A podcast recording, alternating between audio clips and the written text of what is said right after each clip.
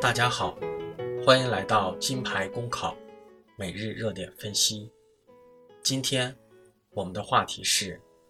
试用期企业白用你，你干吗？日前，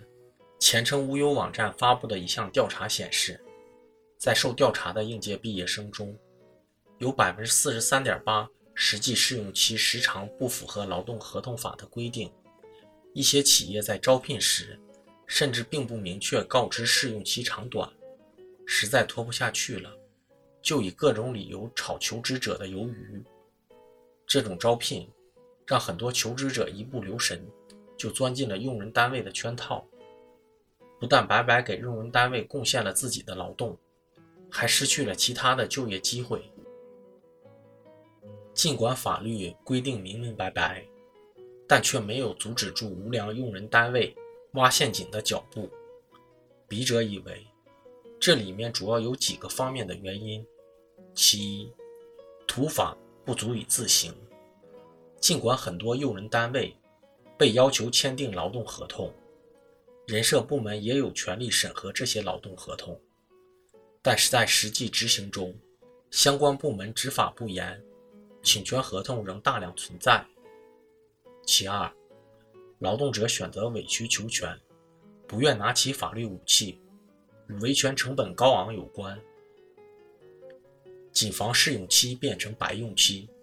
就需要相关部门在完善立法、公正司法、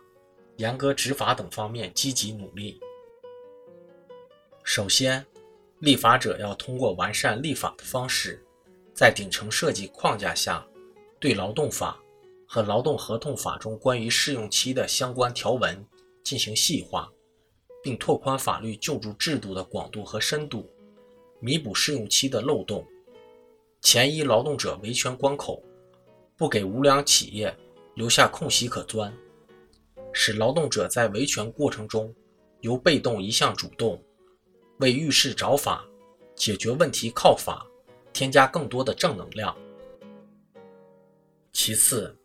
执法者要切实负起责任，采取得力措施，站在维护社会公平正义的高度，对于违反劳动法的行为，给予严厉的监督整治、查处，并惩罚违法行为，从根本上保障劳动者的合法权益。此外，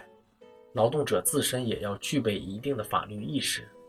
在试用之前要求和用人单位签订正式的劳动合同。要求享受各项福利保险待遇，在个人合法权益受到侵害时，敢于拿起法律武器，毫不退缩地同违法者作斗争。